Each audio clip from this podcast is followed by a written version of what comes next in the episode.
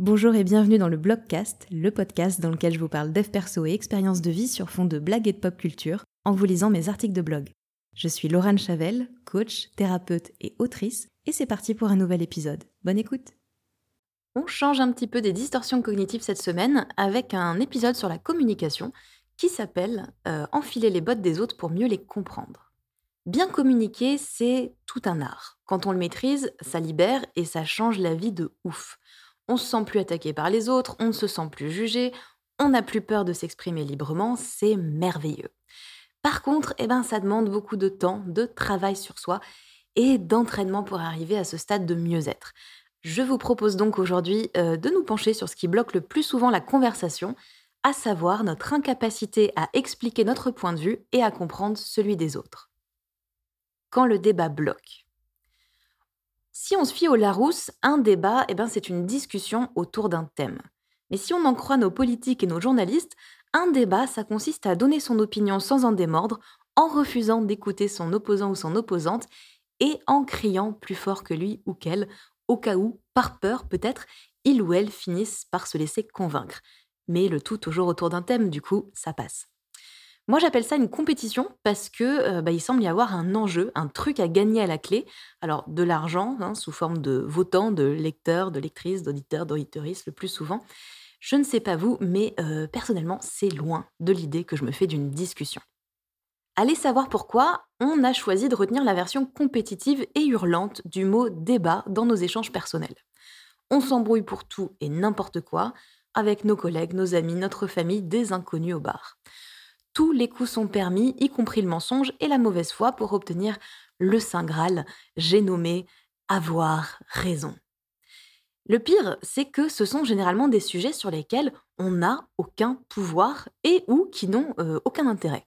Si vous arrivez enfin à convaincre tout votre entourage que, ok, c'est vrai que la politique de la mairie de Paris, elle est pas folle, vous allez faire quoi après? Vous présenter au municipal en clamant haut et fort Mes amis et ma famille ont admis que j'avais raison. Quant au sujet sans intérêt, eh ben, j'ai personnellement perdu beaucoup de temps un jour dans ma vie en débattant longuement avec mes sœurs pour savoir, tenez-vous bien, laquelle de nous avait les plus grosses cuisses. Oui, les plus grosses cuisses, pas les plus petites. Je suis sûre que vous avez euh, vos propres exemples là-dessus, donc ne me jugez pas, merci. Commencez à discuter. Pour moi, discuter, ça veut dire partager des points de vue.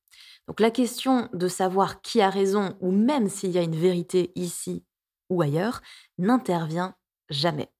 Avec mes sœurs, on a bien failli en venir aux mains pour cette histoire de grosses cuisses. On était jeunes, ok? Et il n'y avait euh, pas d'argument en fait à partager. On se contentait de crier à tour de rôle, mais enfin, regardez Maintenant que j'y pense, je me dis qu'on aurait pu euh, bah, au moins avoir l'idée de mesurer la circonférence de nos cuisseaux avec un mètre de couture, mais on était jeunes, ok? La discussion, euh, elle aurait pu devenir intéressante si on avait pris la peine de chercher à s'écouter, à se comprendre, à se faire comprendre. On aurait pu partager notre vision de notre corps, on aurait peut-être fini par réaliser qu'aucune de nous n'avait de grosses cuisses, que le fait que trois adolescentes en viennent à comparer ainsi leurs jambes n'était pas très normal, et qui sait, qui sait, on aurait peut-être fini dans un café, assis sur de gros fauteuils en cuir à cracher sur cette société patriarcale en fumant des cigares. Peut-être se serait-on révolté, nous aurions uni nos forces, entamé une grève de la faim, on serait devenus des figures avant-gardistes du féminisme de la fin des années 90, on aurait surpassé les Spice Girls en gloire, et le monde serait bien différent aujourd'hui. Écoutez, on ne saura jamais, et en écrivant ces lignes, je me dis que c'est vraiment dommage. Esprit criminel et vieille dentelle. Se mettre à la place de l'autre, c'est un truc qu'on fait euh, tout le temps et qu'on nous apprend généralement à faire quand on grandit, surtout si on est une femme. Mais on le fait mal. On se contente en fait d'imaginer les raisons pour lesquelles la personne en face pourrait tenir ce discours, et c'est à ça qu'on répond. Donc en fait, on façonne nos arguments en fonction de ce qu'on pense que l'autre veut dire. Pire, on complète ces infos avec de la psychologie de comptoir. Non mais je sais bien qu'il a dit ça parce qu'il peut pas voir le monde autrement depuis le jour où un de ses camarades de CP a accidentellement tué son hamster. En fait, se mettre à la place de l'autre dans nos habitudes actuelles, ça consiste à créer le profil psychologique de notre adversaire momentané, tel un ou une profiler de la CIA. Si Fildebert me soutient que faire du vélo en ville, c'est suicidaire, et que je sais qu'il est tombé de vélo sur un chemin de campagne quand il avait 5 ans, eh bien je vais constamment le ramener à ça. Alors il pourra dire ce qu'il veut, hein, justifier autant que possible son propos, moi je vais toujours lui répondre en ayant en tête cette histoire. Si besoin, je pourrais même utiliser son pseudo-accident comme une façon de le rabaisser, en lui rappelant d'un ton paternaliste que tu dis ça parce que tu as été traumatisé petit par le vélo et c'est bien normal. Franchement, ce genre d'événement, surtout à 5 ans et 2 mois précisément, ça marque à vie. Toutes les études le montrent. Mais là, c'est l'enfant blessé en toi qui exprime sa peur. Et ne crois-tu pas qu'il est temps de te remettre en selle, de laisser ta peur de côté?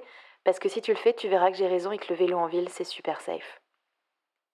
Mon but inconscient, eh ben, c'est donc de trouver une façon de bloquer les arguments de mon pote jusqu'à ce qu'il en manque et que je sois reconnue victorieuse par chaos. Peut-être que si j'avais pris la peine de lui demander d'expliquer son point de vue, quitte même à l'interroger sur le fait que l'incident de ses 5 ans puisse ou non avoir un rapport avec sa peur aujourd'hui, on aurait pu avoir une discussion intéressante et surtout enrichissante. Sauter à pieds joints dans la réalité des autres. Changer de point de vue, tenter de comprendre sincèrement l'autre sans projeter notre propre interprétation, ça apporte énormément. On se met à comprendre des choses qui nous paraissaient aberrantes jusque-là, ça nous offre l'opportunité d'étayer notre réflexion, de renforcer notre point de vue, ou au contraire de le changer. Vous vous êtes déjà baladé à l'étranger en critiquant les pratiques des autochtones? Ou entendu des phrases du type Très beau la Norvège, hein. par contre je sais pas si c'est le climat ou l'alcool, mais les habitants sont d'une impolitesse Avez-vous déjà tenté de comprendre les us et coutumes d'autres cultures avant de les juger sévèrement et de déclarer qu'ils sont chelous et qu'en France on fait tout mieux qu'ailleurs? Se mettre à la place de l'autre, c'est à mon sens se demander pourquoi cette personne pense comme ça, comment elle en arrive à cette conclusion? Et l'inviter dans sa réalité, eh ben, c'est lui permettre, en partageant son ressenti, ses pensées et en se montrant vulnérable, de comprendre pleinement notre point de vue. Ça change sacrément la donne dans les relations, croyez-moi.